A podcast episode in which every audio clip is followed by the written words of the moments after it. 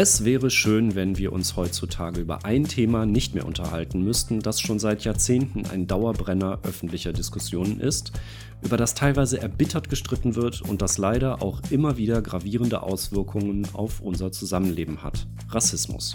Und wie die Diskussion um die Hautfarbe von Königin Kleopatra in diesem Jahr gezeigt hat, betrifft dieses Thema auch die Antike.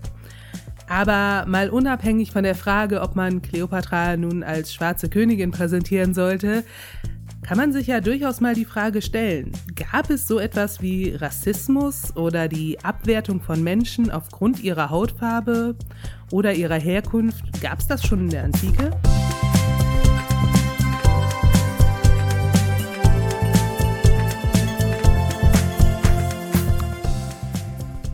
Da haben wir uns heute ein sehr heikles Thema für unseren Podcast ausgesucht. Und um ganz ehrlich zu sein, die Idee zur heutigen Folge ist schon ziemlich alt. Wir hatten sie schon vor drei Jahren und haben seitdem immer mal wieder dran gewerkelt. Genau, die Frage, was Rassismus ist, wie er sich äußert, welche Folgen er hat und natürlich auch, wie man ihm begegnet, sind sehr komplex und dazu verständlicherweise auch sehr stark mit Emotionen beladen. Zum Glück machen wir aber einen Podcast über die Antike und nicht über moderne Formen des Rassismus oder rassistische Einstellungen. Wir sprechen über eine lange vergangene Epoche und das macht es ein bisschen leichter, sich dem Thema anzunähern. Trotzdem kommen wir aber nicht ganz ohne die Moderne aus, denn zum Einstieg müssen wir uns ja erstmal fragen, was eigentlich Rassismus ist. Genau, und das ist gar nicht so leicht, wie es im ersten Moment klingt. Eigentlich haben wir ja fast alle eine Vorstellung von Rassismus. Und die meisten Menschen würden sagen, dass es dabei um die systematische Unterdrückung, Ausbeutung oder Diskriminierung von bestimmten Gruppen von Menschen geht, die sich durch charakteristische körperliche Merkmale wie zum Beispiel die Hautfarbe auszeichnen. Und zwar gerade weil sie Angehörige dieser bestimmten Gruppe sind. Also dieser Grund spielt als Motiv eine entscheidende Rolle. Um ein Beispiel zu nehmen, die Unterdrückung schwarzer Menschen in den USA bis weit ins 20. Jahrhundert hinein fand statt, eben weil diese Menschen schwarz waren und nicht aus irgendwelchen anderen Gründen. Mit dieser, ich nenne das jetzt mal Alltagsdefinition von Rassismus, kommt man schon recht weit und kann das Phänomen auch so einigermaßen eingrenzen. Aber es gibt auch bestimmt auch noch wissenschaftliche Definitionen dazu. Ja, die gibt es, aber an der Stelle wird es kompliziert. Allein über diese Frage könnte man eine eigene Podcast-Folge machen oder sogar eine Reihe. Denn der Begriff tauchte erstmals zu Beginn des 20. Jahrhunderts auf. Und wir wissen ja, dass das Thema praktisch im gesamten 20. Jahrhundert ziemlich brisant war. Ich nenne da nur so ein paar Stationen. Die rassistischen und faschistischen Regime in Deutschland und Italien, die Unterdrückung der Schwarzen in den USA und die Bürgerrechtsbewegung und natürlich das Apartheid-Regime in Südafrika. Und wenn man in die etwas jüngere Vergangenheit schaut und speziell jetzt mal auf Deutschland, dann muss man an die Asyldebatte der späten 80er und der frühen 90er Jahre denken, an Brandanschläge, den NSU und die Anschläge von Halle und Hanau. Allerdings, und das will ich an der Stelle auch schon mal vorwegnehmen, inwiefern man diese letzten Beispiele in den Themenkomplex Rassismus einsortiert, ist mitunter strittig, denn das hängt davon ab, wie eng oder wie weit man den Begriff fasst. Die deutsche Gesellschaft hat sich lange Zeit als nicht rassistisch verstanden. Man sprach über Ausländerfeindlichkeit, über Vorurteile und Fremdenfeindlichkeit. Erst in den letzten Jahren setzten hierzulande Diskussionen ein, die den Begriff Rassismus im Zusammenhang mit solchen Vorfällen aufgriffen. Wenn man sich diese Stichpunkte und Schlagworte anschaut, kann man also schon mal festhalten, es ist ein großes Thema und das seit etlichen Jahrzehnten. Dementsprechend gibt es sehr viele Definitionen zum Begriff Rassismus wie ich gerade schon angedeutet habe, eher eng gefasste und weit gefasste. Wie gesagt, kann man schon über die verschiedenen Definitionen lange und ausführlich sprechen und diskutieren. Das können wir aber hier nicht leisten, denn wir möchten ja auch irgendwie noch zur Antike kommen. Ich habe daher mal eine Beschreibung von Rassismus mitgebracht, die vom Soziologen Steve Garner stammt. Der ist nämlich hingegangen und hat mehrere Definitionen verglichen. Und dabei hat er drei Hauptelemente herausgestellt, die Rassismus gemäß den meisten gängigen Definitionen auszeichnen. Demnach liegt zum einen ein klares Machtgefälle, eine Hierarchie zwischen Menschengruppen vor. Zweitens liegt eine Ideologie von Rassen und Rassenunterschieden vor. Und drittens gibt es klar erkennbare diskriminierende Handlungen gegenüber einer Menschengruppe. Ich denke, damit können wir erstmal arbeiten, oder? Genau. Wir können also nun so vorgehen, dass wir uns diese drei Punkte nehmen und uns anschauen, inwiefern sie sich in der Antike wiederfinden lassen. Übernimmst du an der Stelle die übliche Einschränkung? Gern, das kann ich auch schon fast auswendig, weil wir das natürlich in sehr vielen Folgen sagen, in denen wir so überblicksmäßig vorgehen. Die Antike war lang und der geografische Raum, über den wir sprechen, ist riesig. Es gab natürlich gewaltige Unterschiede zwischen der Gesellschaft in Athen im 6. Jahrhundert vor Christus und der in Rom im 2. Jahrhundert nach Christus. Zwischen der Oberschicht im ägyptischen Alexandria im Hellenismus und Menschen, die als Sklavinnen ihr Dasein in einer Stadt in Dalmatien in der Spätantike fristeten. Mit anderen Worten, wir können eigentlich gar nicht pauschal über die Antike sprechen. Ich weiß, das sagen wir immer. Was wir aber tun können, und das haben wir ja auch schon in anderen Folgen getan. Wir können so Schlaglichter auf einzelne Stationen, Vorstellungen und Äußerungen oder Ereignisse werfen, die ein bruchstückhaftes Bild zum Thema Rassismus in der Antike ergeben. Das hast du aber sehr schön gesagt. Ja, wir sagen das halt sehr oft und in den letzten drei Jahren konnte ich mir da so die ein oder andere nette Formulierung überlegen. Naja, jedenfalls wollen wir uns ja die drei Punkte, die du eben genannt hast, vornehmen und für die Antike mal durchgehen. Ich würde allerdings mit Punkt zwei anfangen, weil man den ja eigentlich am schnellsten abfrühstücken kann, oder? Dass man nämlich eine Ideologie von Rassen oder von Rassenunterschieden hat. Den Punkt findest du leicht? Ja, naja, jein. Also man kann es sich damit leicht machen. Also die Antike kannte keine sogenannte Rassenlehre, wie sie das 19. und 20. Jahrhundert hervorgebracht haben. Diese Rassenlehre besagt kurz gefasst, dass man Menschen in Rassen unterteilen könnte. Anschließend bringt man einen Schuss Darwin mit rein. Bestimmte Rassen repräsentieren demnach eine frühere und damit angeblich minderwertigere Entwicklungsstufe der Menschheit. Das dient im Rahmen dieser Ideologie als pseudowissenschaftliche Legitimation für die Unterdrückung oder sogar für die Ausrottung bestimmter Menschengruppen. Auch wenn es nicht unser Thema ist, würde ich an der Stelle aber trotzdem mal ganz kurz einhaken, damit es an dieser Stelle auch klar gesagt ist. Nein, es gibt keine Menschenrassen. Der Begriff ist vom biologischen Standpunkt aus unangemessen. Punkt eins: Es gibt keine abgeschlossene biologische Definition, was eine Rasse eigentlich genau sein soll. Aus dem Alltag kennen wir Hunderassen, Katzenrassen. Die unterscheiden sich durch bestimmte Eigenschaften. Aber, und da sind wir bei Punkt zwei die Mitglieder einer solchen Rasse sind genetisch sehr, sehr eng miteinander verwandt. Beim Menschen funktioniert dieses Modell aber nicht. Die genetischen Unterschiede, zum Beispiel innerhalb der Gruppe der weißen EuropäerInnen, ist sehr groß.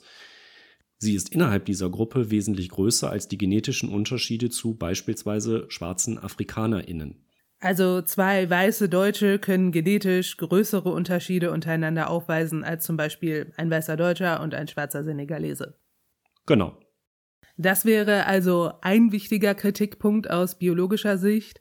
Es gibt aber auch noch ein paar logische Probleme damit. Laut der Rassenlehre repräsentieren ältere sogenannte Menschenrassen eine frühere und folglich primitivere Entwicklungsstufe.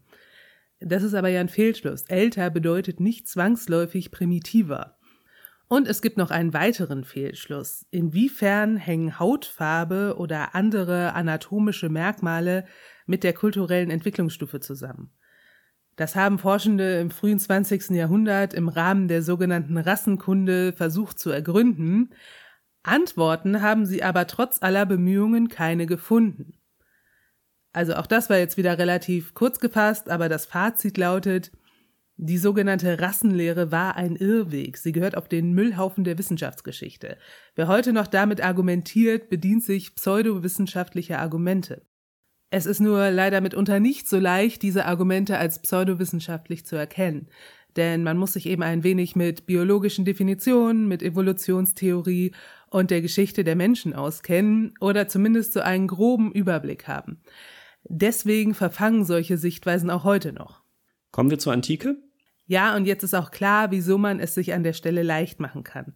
Man kann argumentieren, in der Antike gab es keine Evolutionstheorie und keine Rassenlehre. Damit fehlt eine theoretische Grundlage für den Rassismus.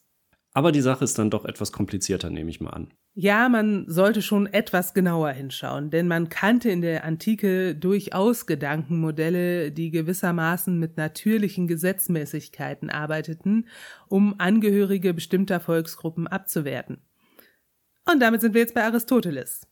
Überraschend, oder? Also auch nicht nur bei Aristoteles, aber vor allem bei Aristoteles. Er schreibt nämlich kategorisch den asiatischen Völkern eine sklavische Natur zu. Also das ist ein Zitat, das hab nicht ich so gesagt. Ähm, damit meint er übrigens die Völker, die wir heute im vorderen Orient verorten. Er spricht also jetzt nicht über Inder oder Ostasiaten. Diese vorderasiatisch-orientalischen Völker seien also am ehesten dazu geeignet zu dienen und nicht dazu zu herrschen. Das klingt für uns heute schon sehr deutlich nach Rassismus. Allerdings fehlt bei Aristoteles die biologistische Begründung dazu.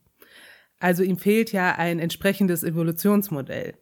Aristoteles argumentiert auf eine Weise, die heute auch als Kulturrassismus bezeichnet wird. Diese Eigenschaften beruhen seiner Meinung nach auf kultureller Prägung. Die Völker des Orients würden allesamt streng monarchisch regiert. Sie seien daran gewöhnt und geprägt, eine starke Obrigkeitshörigkeit an den Tag zu legen, während die griechischen Gesellschaften stärker von der Mitwirkung des Individuums geprägt seien, die bis zur Einrichtung der Demokratie reiche. Auch an anderen Stellen finden sich theoretisch philosophische Ansätze, die in diese Richtung gehen. Sie stehen alle in dem Zusammenhang, dass man die Eigenschaften von Gesellschaften und Völkern analysieren und verstehen will. Oft werden sie auch aufgrund geografischer oder klimatischer Begebenheiten erklärt. Das war übrigens in der Antike grundsätzlich eine sehr beliebte Vorstellung, die sich an vielen Stellen findet. Dass die klimatischen Bedingungen einer Region Einfluss auf den Charakter der dort lebenden Menschen haben. Platon bringt dies in Zusammenhang mit seinen drei Seelenteilen. Das heißt, jetzt in aller Kürze, er schreibt der menschlichen Seele drei Parameter zu, deren Mischung den Charakter eines Menschen ausmachen. Herrscht zum Beispiel der rationale Teil der Seele vor, strebt eine Person eher nach Wissen und Vernunft. Herrscht der lustbegierige Teil vor, ist der Mensch tendenziell genusssüchtig und herrscht der Aggressionstrieb vor, ist ein Mensch streitlustig. Dieses Grundprinzip überträgt Platon vom Individuum auch auf ganze Menschengruppen. Nun sind Platon und Aristoteles zwei Theoretiker ihrer Zeit. Welche Relevanz hatten solche Vorstellungen denn im Alltag? Das ist natürlich ganz schwer zu sagen. Es gibt keine positiven Belege dafür, dass sich Personen in der Antike in ihren Handlungen jetzt explizit auf Aristoteles oder Platon berufen haben. Andererseits muss man natürlich auch sagen, natürlich befanden sich beide Philosophen nicht im luftleeren Raum. Sie hatten Schüler, sie berieten politisch tätige Personen, sie nahmen Einfluss auf Debatten und Diskurse. Eine Sache können wir aber sagen, und dafür gibt es auch massenhaft Belege. Stereotype über bestimmte Menschengruppen waren in den antiken Gesellschaften absolut gängig. Die Kelten und Germanen waren aus römischer Sicht die unzivilisierten Wilden, die man mit einer Mischung aus Furcht und Bewunderung für ihren harten Lebensstil betrachtete. Die Leute aus dem vorderen Orient waren größtenteils verweichlicht, das eigene Volk dagegen war natürlich den anderen in allen oder zumindest in den meisten Belangen stets überlegen. Also Vorurteile, Stereotype und auch die Abwertung anderer Volksgruppen dass es die gab, darüber muss man an dieser Stelle jetzt nicht diskutieren. Aber es gibt an der Stelle auch einen erstaunlichen Befund, nämlich zum einen, dass die Hautfarbe und andere äußerliche Merkmale dabei offenbar keine so besondere Rolle spielten. Fremde wurden gerne mal abgewertet, aber eben weil sie Fremde waren. Es spielte aus griechischer oder römischer Perspektive dabei offenbar keine wirklich entscheidende Rolle, ob diese Fremden nun weiß oder schwarz waren. Wirklich spannend ist dann aber die Frage, wie sich das dann in der Praxis auswirkte. Und damit wären wir bei Punkt drei der Beschreibung von Ghana, nämlich den klar erkennbaren diskriminierenden Handlungen gegenüber bestimmten Menschengruppen. Und das ist wirklich ein unglaublich großes Thema. Du hast es ja gerade schon angedeutet, Klischees, Stereotype über fremde Völker finden sich in den schriftlichen Quellen der Antike massenhaft. Auch Belege dafür, dass man fremde Volksgruppen abwertete. Man weiß gar nicht, wo man da anfangen soll. Es gibt auf jeden Fall einen Begriff, äh, sowohl in der lateinischen als auch in der griechischen Sprache, um den wir hier nicht herumkommen, nämlich Barbar. Ich möchte das aber kurz fassen. Der Ausdruck ist ursprünglich griechisch und in der griechischen Sprache wurden schlicht und einfach alle Leute als Barbaren bezeichnet, die nicht griechisch sprachen. Für griechische Ohren klang deren Sprache so wie bla bla bla oder eben bar bar bar oder irgendwie sowas. Daher der Ausdruck Barbar. Man könnte Barbaren also übersetzen mit Leute, die bla bla bla sagen. Der Ausdruck war grundsätzlich, wie schon erwähnt, einigermaßen wertneutral gemeint. Aber schon in der Antike bekam er auch eine abwertende Bedeutung. Alles, was fremd war, war barbarisch. Dass wir den Ausdruck heute noch in dieser abwertenden Bedeutung verwenden, kommt ja nicht von ungefähr. Das war in der Antike schon so angelegt, auch wenn wir sehr viele Textstellen finden, an denen der Begriff wirklich neutral gemeint ist. Interessant ist aber an der Stelle, dass der Begriff auf der Sprache basiert und nicht irgendwie auf eine bestimmte Abstammung oder eine Hautfarbe verweist. Er wird pauschal für alle Menschen verwendet, die kein Griechisch sprechen, beziehungsweise später für alle Menschen, die nicht entweder Griechisch oder Latein sprechen. Bei den Stereotypen musste ich gerade äh, direkt an Tacitus denken. Ja, der wäre direkt ein schönes Beispiel für verbreitete Stereotype und Klischees. Tacitus war ein römischer Schriftsteller des späten ersten und frühen zweiten Jahrhunderts nach Christus. In seiner Germania gibt es einen relativ bekannten Abschnitt, in dem er beschreibt, wie die Germanen so sind. Ich teaser das an der Stelle schon mal an. Wir werden auf das Thema nochmal in einer unserer nächsten Folgen zurückkommen und auch auf die Frage, warum es schon im Ansatz problematisch ist, von den Germanen als Volk zu sprechen. Jedenfalls beschreibt Tacitus die Germanen als roh und unzivilisiert, aber auch abgehärtet. Das führt er übrigens auf das Wetter zurück, wenn er schreibt, niemand würde freiwillig in Germanien leben, wenn es nicht gerade seine eigene Heimat wäre. Einer meiner Lieblingssätze. Ach, so schlecht ist das Wetter in den letzten Jahren ja gar nicht mehr. Wir haben ja den Klimawandel. Ja, da ist was dran. Laut Tacitus leben die Germanen noch sehr ursprünglich, was vielleicht eine nette Umschreibung für primitiv ist. Sie sind aber auch tapfer und mutig im Kampf. Aber, das ist ein weniger bekannter Aspekt, er beschreibt die Germanen auch als faul. Sie lassen angeblich lieber ihre Frauen und die Alten arbeiten, als selbst Hand anzulegen. Ach ja, und sie sind auch ziemlich versoffen. Er beschreibt Feste, die mehrere Tage andauern und nicht selten in Massenschlägereien enden. Es gäbe noch so die eine oder andere kuriose oder witzige Beobachtung, die Tacitus anführt, aber das soll an der Stelle erstmal genügen. Es handelt sich bei den ganzen Punkten insofern um gängige Klischees, weil man sie so ähnlich eigentlich bei fast allen Völkern aus Nord- oder Osteuropa findet. Die waren aus römischer Sicht alle mehr oder weniger wild, unzivilisiert, gute Kämpfer, versoffen und so weiter. Allerdings darf man auch nicht vergessen, dass es sich bei Tacitus Germania um einen literarischen Text handelt. Das bedeutet, er orientiert sich auch an bestimmten literarischen Motiven und legt seinem Text gewissermaßen eine zweite Bedeutungsebene unter. Der Text sollte auf seine Leserschaft in Rom eine gewisse Wirkung haben, was dazu führt, dass er bestimmte Dinge so beschreibt, wie er das tut. Das können wir an der Stelle aber nicht weiter vertiefen. Aber daraus resultiert auch, dass es durchaus Aspekte in seiner Beschreibung gibt, die irgendwo positiv interpretiert werden können. Ich hatte ja zum Beispiel gerade den Mut und die Tapferkeit erwähnt. Es überrascht so ein bisschen, dass Tacitus das so hervorhebt. Aber das sind auch Botschaften an sein eigenes Publikum. Dennoch ist Tacitus eines der vielen Beispiele dafür, wie gängig Klischees über fremde Völker waren. Und um auch das vielleicht zu erwähnen, während wir heute Klischees hinterfragen und problematisieren, ist uns sowas aus der Antike überhaupt gar nicht bekannt. Solche Diskurse gab es, soweit wir wissen, nicht. Aber was hätten denn jetzt die Germanen zu so einem Text gesagt? Das ist eine sehr interessante Frage. Auf der individuellen Ebene muss es Auseinandersetzungen mit solchen Klischees gegeben haben. Es fällt auch nicht schwer, sich da ein Szenario zu konstruieren, bei dem ein germanischer Händler mit römischen Geschäftsleuten in Kontakt kommt und die feststellen, dass der ja gar nicht so versoffen ist, wie alle immer so sagen. Oder dass eine germanische Sklavin nach Rom verschleppt wird und ihre römische Familie überrascht bemerkt, wie zivilisiert sie sich verhält. Solche Situationen muss es gegeben haben und sicherlich auch nicht selten. Und mit ziemlicher Sicherheit gab es dann auch Gespräche über gängige Klischees, aber was da genau gesagt und diskutiert wurde, wissen wir nicht. An der Stelle müssen wir diesen Punkt aber leider schon verlassen. Wie gesagt, man könnte jetzt noch viele weitere Stellen aus der Literatur herausgreifen, die nochmal ganz neue Aspekte von alltäglichen Stereotypen gegenüber Fremden zeigen. Diskriminierende Äußerungen im Alltag gab es also in der Antike auf jeden Fall, um nochmal auf die Definition von Garner zurückzukommen. Aber wie sah es mit diskriminierenden Handlungen aus? Um da Antworten zu finden, bietet es sich vor allem an, in den juristischen Bereich zu schauen.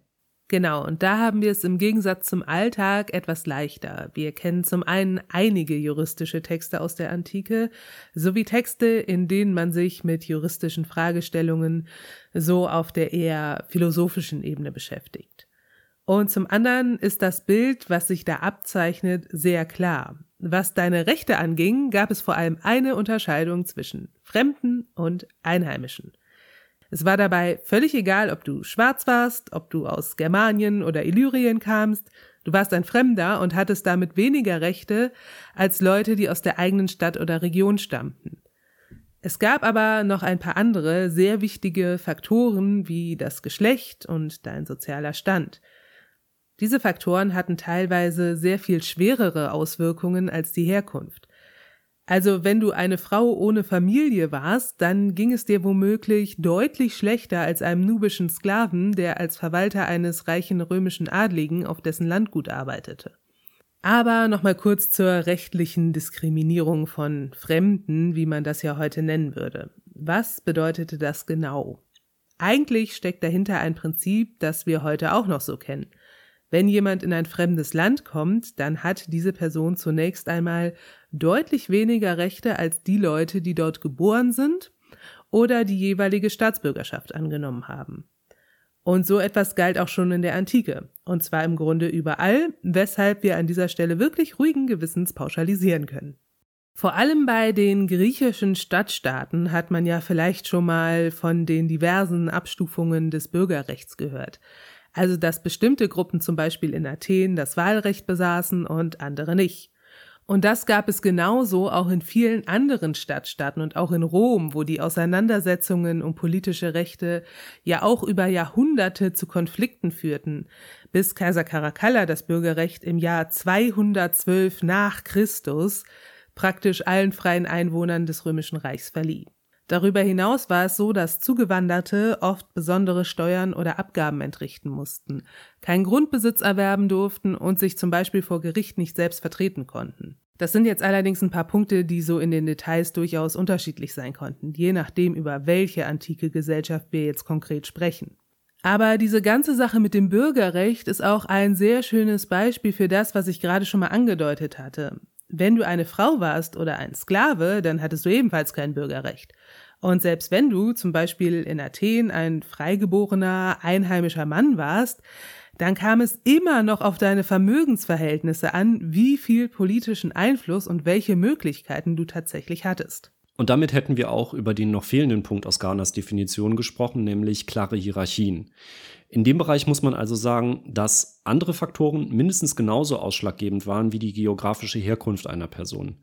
Aber wo wir gerade über soziale Unterschiede sprechen, müssten wir vielleicht zum Abschluss noch über den Elephant in the Room reden. Über die Sklaverei nehme ich mal an. Genau. Für uns hängen die Begriffe Sklaverei und Rassismus ja aus gut nachvollziehbaren historischen Gründen ziemlich eng zusammen. Das stimmt. Und wenn wir an Sklaverei denken, dann denken wir vielleicht in erster Linie an die Sklaverei und den Sklavenhandel in der Neuzeit. Und die betroffenen Personen dabei waren schwarz. Sklaverei und Rassismus sind also in der Neuzeit eng miteinander verzahnt. Wenn man sich aber mit der Antike befasst, dann gilt dieser enge Zusammenhang nicht. Sklaverei war in der Antike ein bedeutender Wirtschaftsfaktor, mal mehr, mal weniger. Und es gab sie praktisch überall, also auch außerhalb von Griechenland und dem Römischen Reich. Man muss jetzt ein bisschen aufpassen, damit das nicht nachher so klingt, als wollten wir hier die antike Sklaverei irgendwie schönreden. Deswegen sage ich es an der Stelle mal ganz deutlich. Sie ging mit Gewalt und Verschleppung einher. Menschen wurden aus ihrem gewohnten Umfeld, aus ihrer Heimat und ihrer Familie gerissen und gezwungen, für fremde Menschen Arbeit zu verrichten, ohne irgendwelche Rechte zu genießen. Sie konnten mehr oder weniger straffrei misshandelt, vergewaltigt und mit gewissen Einschränkungen sogar getötet werden. Aber die antike Sklaverei war komplex. Du konntest in den Silberminen von Laurion bei Athen landen und warst drei Jahre später praktisch tot. Du konntest aber eben auch als Amme oder Erzieher bei einer wohlhabenden Familie landen und warst praktisch sowas wie die gute Seele des Haushalts. Oder wenn du ganz viel Glück hattest, wurdest du vielleicht sogar ein Verwalter eines Landguts. Sklavinnen konnten also wirklich sehr, sehr unterschiedliche Aufgaben übernehmen. Auch das persönliche Verhältnis, das zwischen antiken Herren und ihren Sklavinnen existierte, war vielschichtig und konnte durchaus auch wertschätzend sein. Und in unserem Kontext vor allem wichtig, deine Hautfarbe oder deine konkrete Herkunft spielten dabei keine Rolle. Mit einer Einschränkung vielleicht kamst du aus einer Region, die sozusagen in direkter Nachbarschaft zum griechischen oder römischen Kulturraum lag, dann hattest du möglicherweise bessere Voraussetzungen, weil du mit der Sprache und Kultur bereits vertraut warst.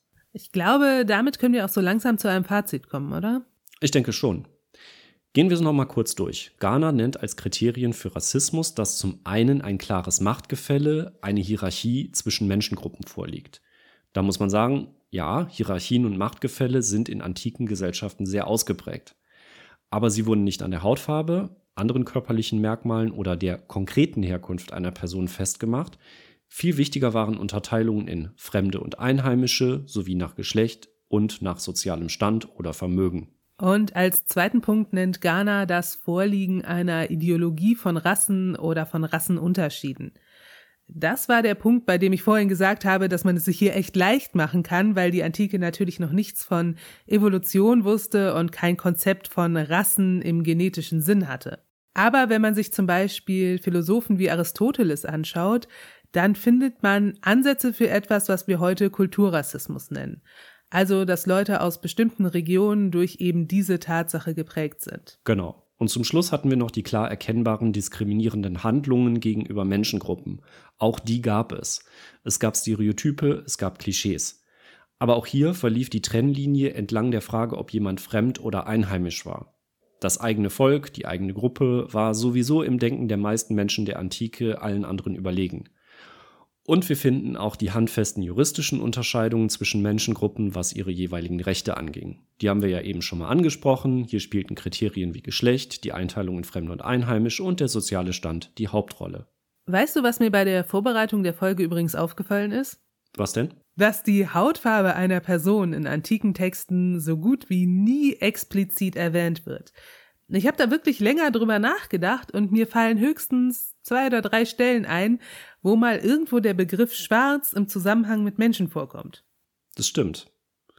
Natürlich kann man sich auch die Frage stellen, inwiefern man Rassismus an der Hautfarbe festmachen sollte, aber in der Praxis ist es ja so aus unserer heutigen Perspektive, dass das ein ganz entscheidender Faktor ist. Was wäre denn unser Fazit in dieser Folge? Kann man sagen, dass die Antike rassistisch war? Ich würde an der Stelle erstmal auf andere Leute verweisen, die sich über dieser Frage schon den Kopf zerbrochen haben.